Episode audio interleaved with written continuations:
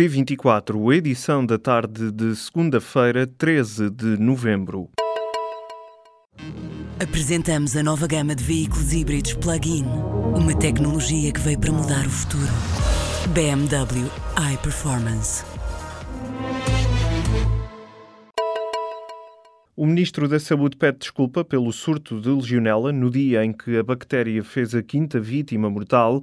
Adalberto Campos Fernandes pediu ainda responsabilidade civil no caso de se vir a apurar que alguém não cumpriu as responsabilidades de vigilância. O Governo acompanha a posição do Hospital São Francisco Xavier naquilo que é o entendimento de que os utentes desta instituição de saúde são formalmente credores de um pedido de desculpa e de um pedido de desculpa do hospital, da empresa ou das empresas que tinham a responsabilidade por fazer a vigilância da segurança, quer das condições ambientais, quer das condições de segurança clínica, naturalmente da RS Lisboa de Val do Tejo, mas também porque eu tutelo todos estes organismos de mim próprio enquanto responsável político do Governo.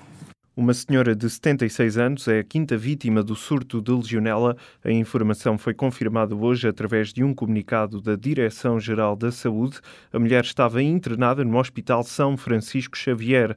Desde o início deste surto de legionela foram infectadas 48 pessoas, entretanto, nove já tiveram alta. O ex-presidente do Instituto dos Registros e Notariado e também principal arguído da Operação Labirinto, António Figueiredo, disse hoje de manhã em tribunal que toda a ajuda que deu a amigos para que estes conseguissem autorizações permanentes de residência em Portugal, os chamados vistos gold, tinha como objetivo dar uma imagem acolhedora da administração pública.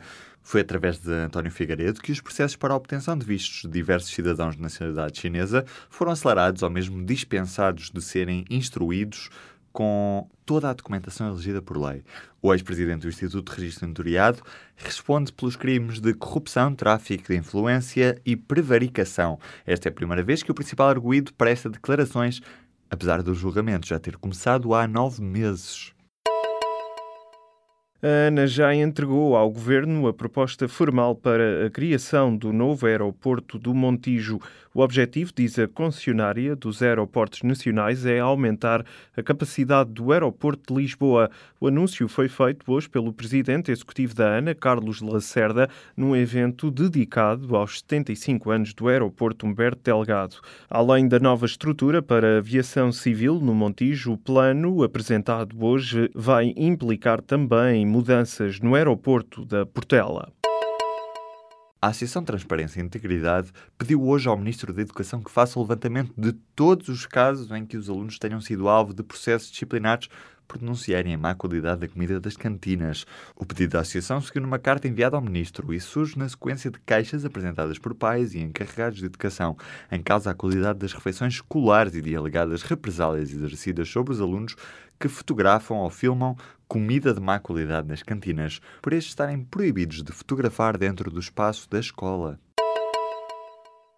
A Comissão Europeia chegou a conclusões diferentes do Ministério Público Português e diz que houve fraude no caso Tecnoforma.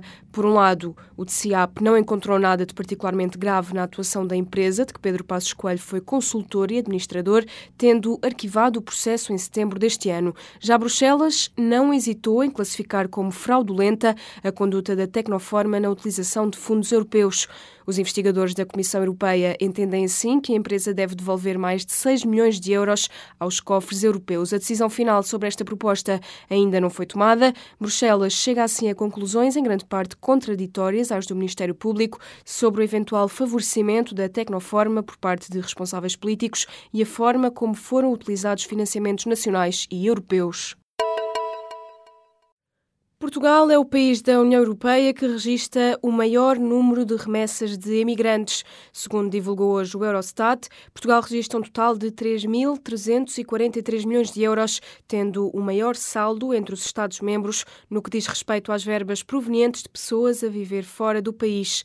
Em mais de 24 milhões de fluxos de emigrantes na União Europeia, Portugal tem a maior fatia, seguindo-se a Polónia, o Reino Unido e a Roménia. O Gabinete de Estatísticas da União Europeia sublinha que as verbas recebidas por Portugal dizem apenas respeito a remessas de trabalhadores expatriados. Considerando remessas de imigrantes a viver noutro Estado-membro, Portugal já ocupa o terceiro lugar. Os imigrantes residentes em França são os que mais remessas enviam em toda a União Europeia, seguindo-se os que estão no Reino Unido, em Espanha e na Alemanha. Já houve 10 jantares no Corpo Central do Panteão Nacional. De acordo com informações confirmadas ao público pela Direção-Geral do Património Cultural, o jantar da Web Summit foi o décimo a realizar-se neste monumento. O primeiro jantar no Corpo Central do Panteão aconteceu em 2002 e a prática intensificou-se após a regulamentação legal de 2014. Só este ano já houve três jantares organizados no Panteão. Em declarações ao público este domingo, a diretora do Panteão assumiu que não pretende demitir-se na sequência da polémica em torno do jantar da Web Summit. Isabel Melo explicou que não há corpos na sala onde decorreu o evento ligado à Cimeira Tecnológica. A responsável disse ainda que o que aconteceu na sexta-feira foi um jantar, entre outros que se realizam no Corpo Central do Panteão, de acordo com o regulamento que está em vigor, e que a realização do jantar foi autorizada por quem tem de autorizar, referindo-se à Direção-Geral do Património Cultural. A Força Aérea sabia há pelo menos oito anos que era roubada por militares que trabalhavam nas messes, mas nada fez.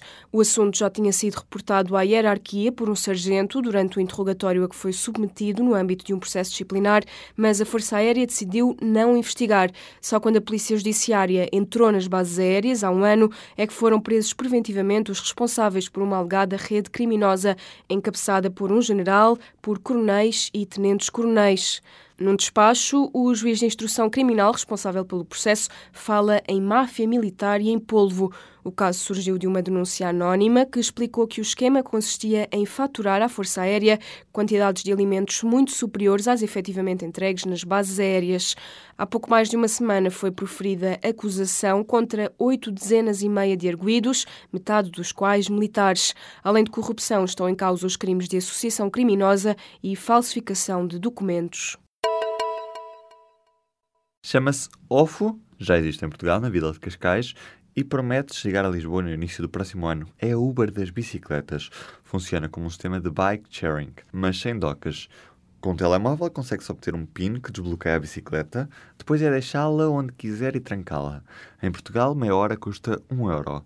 Em entrevista ao público, o cofundador e responsável de operações da empresa, que em 3 anos vale mais de mil milhões de dólares, diz que a empresa dá lucro desde o primeiro dia. Em Portugal estão para já disponíveis 50 bicicletas na Vila de Cascais, mas ainda todas mecânicas. Em Lisboa terão de ser elétricas por causa dos níveis do terreno da cidade. O cofundador da empresa diz ainda que na próxima fase de expansão vai olhar para os parceiros portugueses que podem ajudar com a produção de bicicletas. A seleção italiana joga hoje o tudo ou nada frente à Suécia na segunda mão do play-off de acesso ao Mundial do próximo ano. A equipa transalpina tem de anular a desvantagem de um gol sofrido na primeira mão em Estocolmo. O jogo Itália-Suécia está marcado para hoje às 7h45 da noite no estádio de San Siro em Milão. Caso falhe, o bilhete para a Rússia será a primeira vez em 60 anos que a Itália fica de fora de um Mundial de Futebol, com quatro títulos mundiais no palmarés. A última vez que os italianos ergueram a taça do mundo foi em 2006, na Alemanha.